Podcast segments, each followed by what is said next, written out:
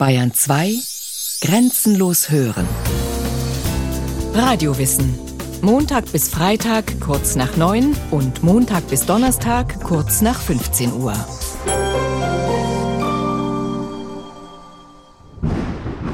Es war eine wilde Nacht. Christine umkreiste vergeblich und machtlos das Haus. Von immer wilderer Höllenqual ergriffen, stieß sie Töne aus, die nicht Tönen glichen aus einer Menschenbrust. Das Vieh schlotterte in den Ställen und riss von den Stricken. Die Eichen im Walde rauschten auf, sich entsetzend. Da war es Christine, als ob plötzlich das Gesicht ihr platze, als ob glühende Kohlen geboren würden in demselben, lebendig würden, ihr gramselten über das Gesicht weg, über alle Glieder weg, als ob alles an ihm lebendig würde und glühend gramsele über den ganzen Leib weg. Da sah sie in des Blitzes fahlem Scheine langbeinig, giftig, unzählbar schwarze Spinnchen laufen über ihre Glieder hinaus in die Nacht. Und den Entschwundenen liefen langbeinig, giftig, unzählbar andere nach. Horror von 1842 Durch einen Wangenkuss vermählt sich die Bäuerin Christine mit dem Teufel. Wo seine Lippen sie berührten, wächst eine Höllenbrut, die schwarze Spinne und ihre Jungen. Wie Pest, Tod und Teufel, wie eine Geißel Gottes fallen die über das Vieh her. Dann löscht die Spinne die Menschen aus. Angst, Entsetzen, grauenhafte Furcht, namenloser Schrecken. Das sind die Worte, die Jeremias Gotthelf in seiner Erzählung Die schwarze Spinne immer wieder gebraucht.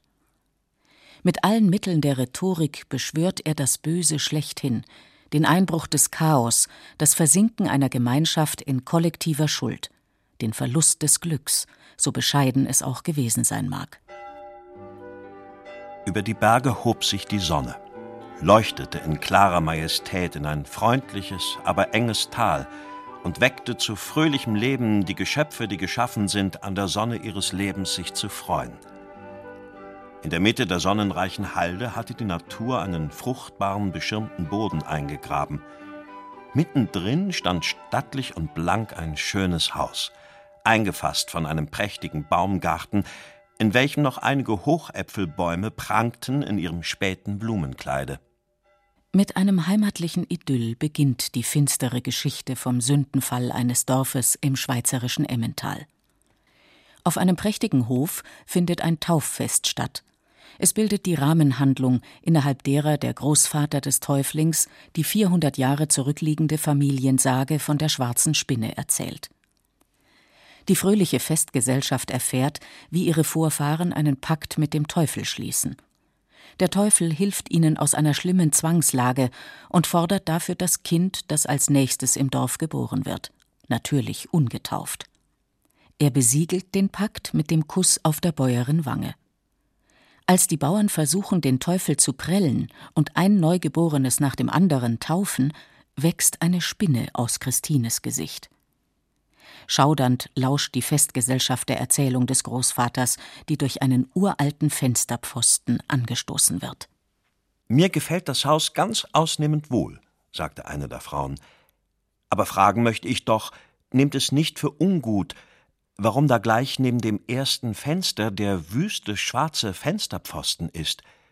Der steht dem ganzen Hause übel an. Die schwarze Spinne entsteht, wie alle Werke Jeremias Gotthelfs, rasch und unter hohem inneren Druck.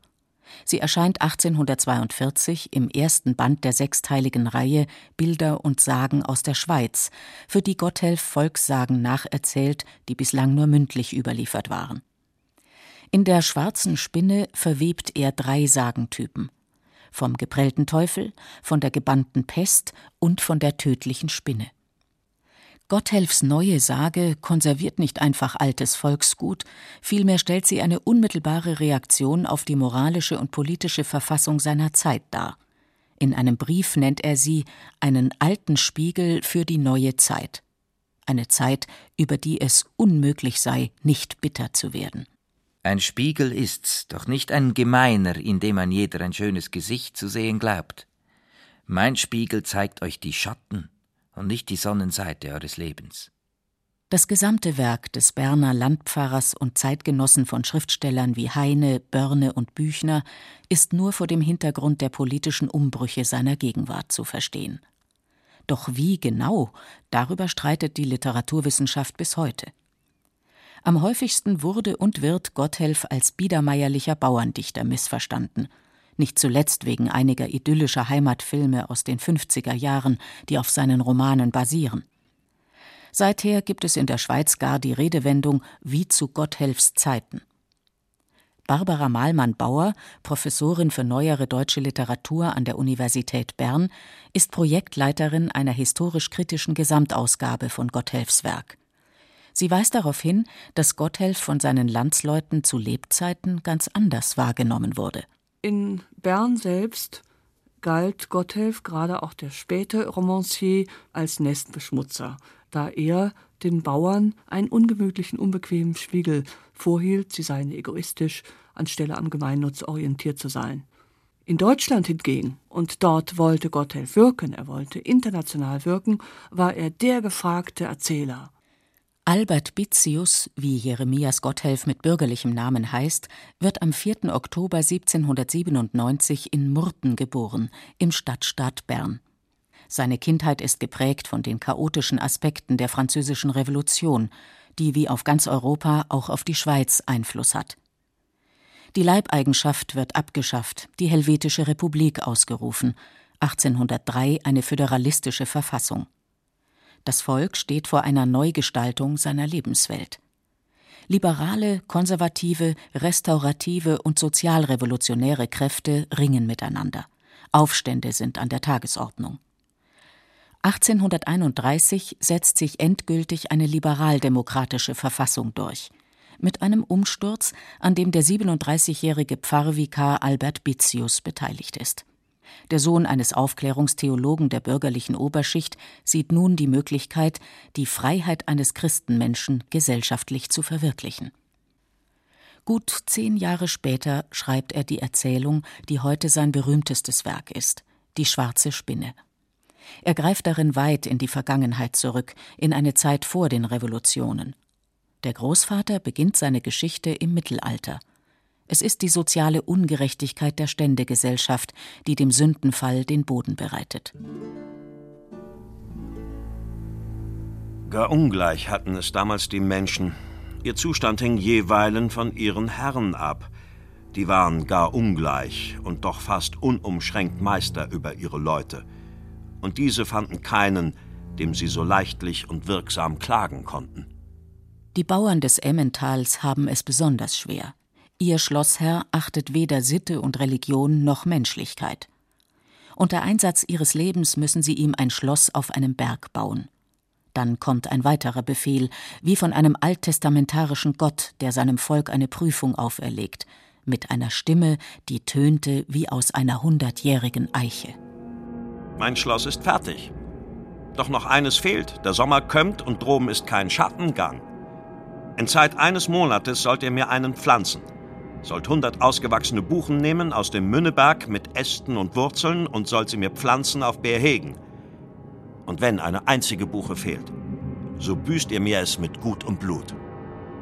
Selbst wenn es die Bauern schaffen sollten, die Aufgabe mit ihrem abgekarrten Vieh zu meistern, hätten sie es darüber versäumt, ihre schon viel zu lange brachliegenden Felder zu bestellen. Wenn der Schlossherr sie nicht erschlägt, werden sie also verhungern. Ist dies der Zeitpunkt für Aufstand und Revolution? Politisch und historisch gesehen ist es die Situation einer Diktatur, gegen die kein Aufstand möglich ist in der jetzigen Situation, weil die Übermacht so groß ist. Meint Peter von Matt, Publizist und ehemals Professor für neuere deutsche Literatur an der Universität Zürich.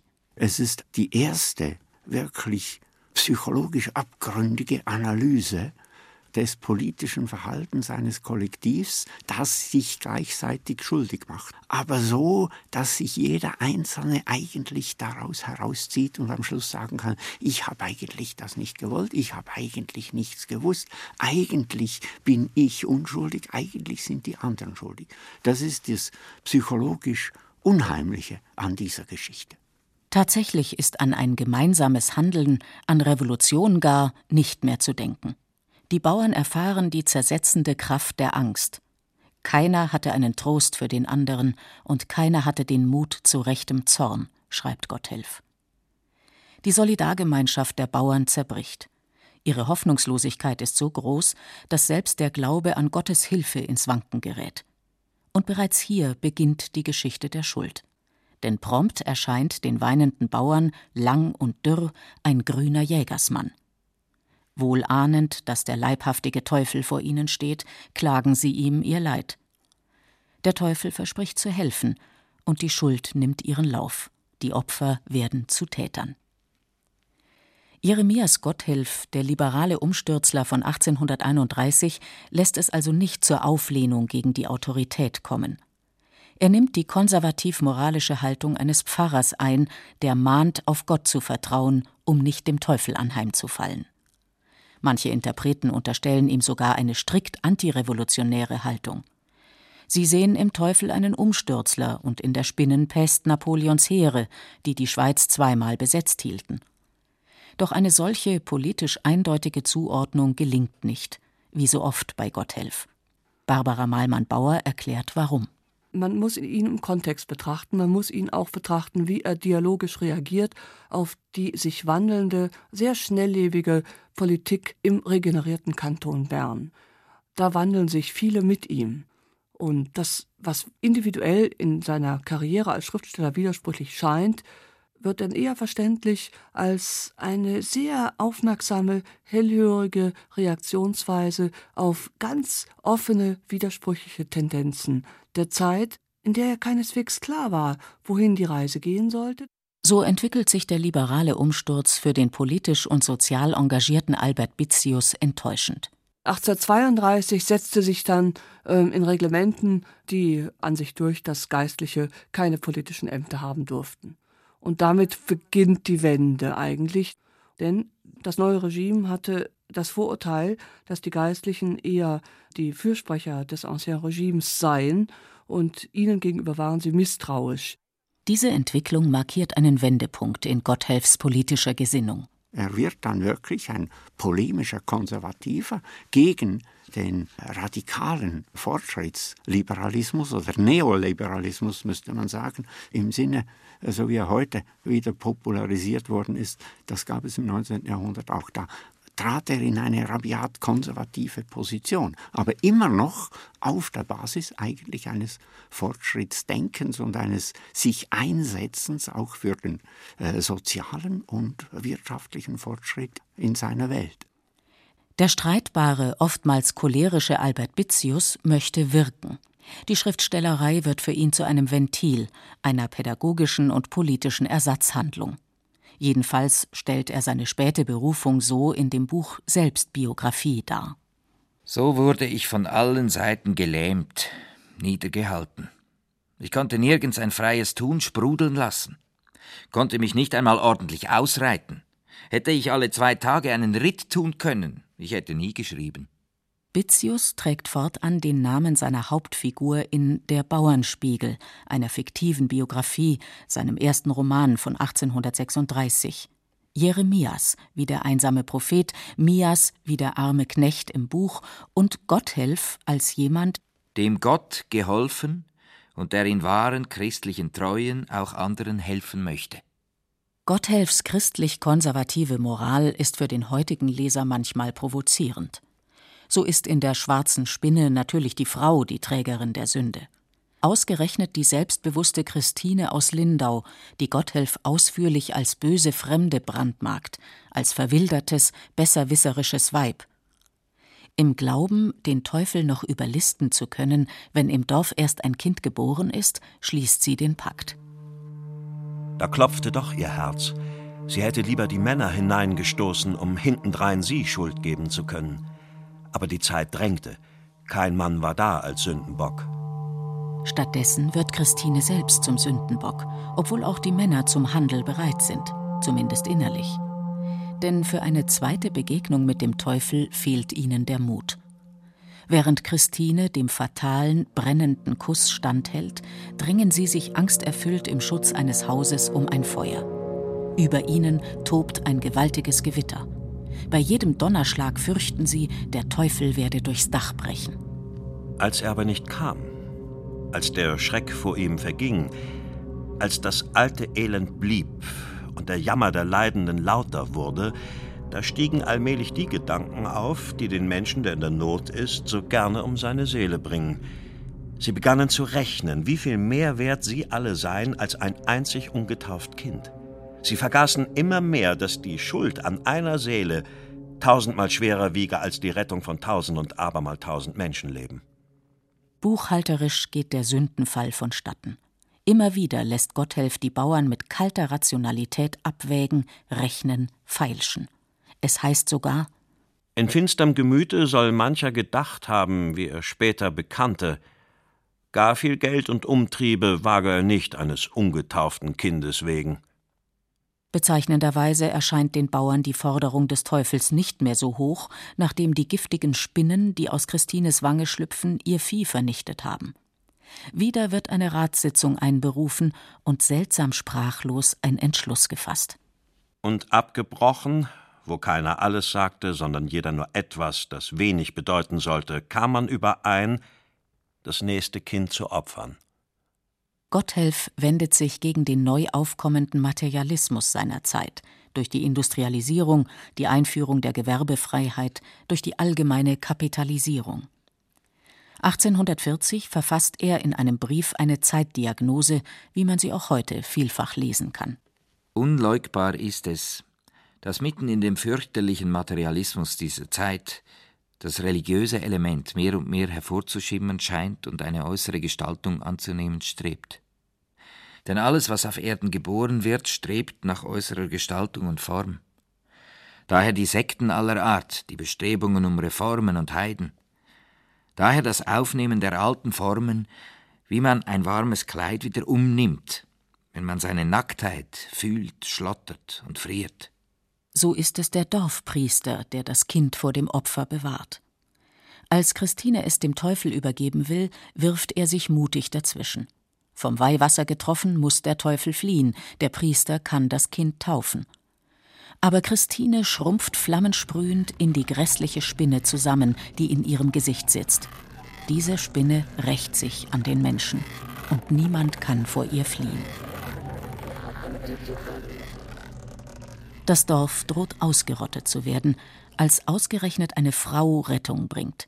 Es ist die Mutter des nächsten Neugeborenen, eine Gläubige, die mutig ist in Gotthelfs Sinn.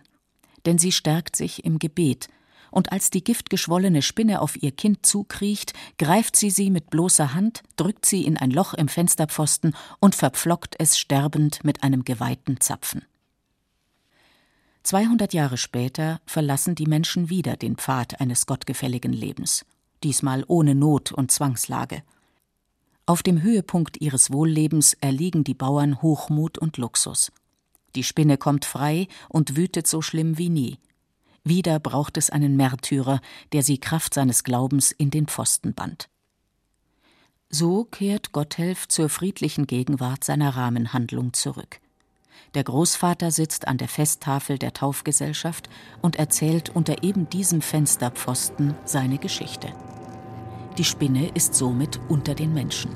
Eine stete Mahnung für die vergangenen und die kommenden Generationen. Wenn dich das Netz der schwarzen Spinne umhüllt, was nützt dann, Mensch, dir Reichtum und Geld? Nur der Geist ist's, der hilft. Mit diesem Sinnspruch fasst der Autor Helmut Schwanig 1995 Gotthelfs Mahnung zusammen. Doch es bieten sich auch andere Deutungen an. Kurz nach dem Zweiten Weltkrieg fand Reinhold Schneider in der Spinne ein Bild für die kollektive Schuld, deren Andenken in der Mitte der Gesellschaft lebendig bleiben muss, damit sich die Sünde nicht wiederholt. Barbara Malmann-Bauer denkt, dass Gotthelf ein pessimistisches Menschenbild zeichnet, auf der Basis von Friedrich Schleiermachers Glaubenslehre von 1821. Friedrich Schleiermacher schreibt, der Teufel ist nur eine Projektion dessen, was in jedem Menschen im Inneren vorgeht. Und die Erbsünde ist das angeborene oder die mitgeborene Sündhaftigkeit des Menschen, seine Anfälligkeit für das Böse seine Unfähigkeit zum Guten, wie Schleiermacher schreibt.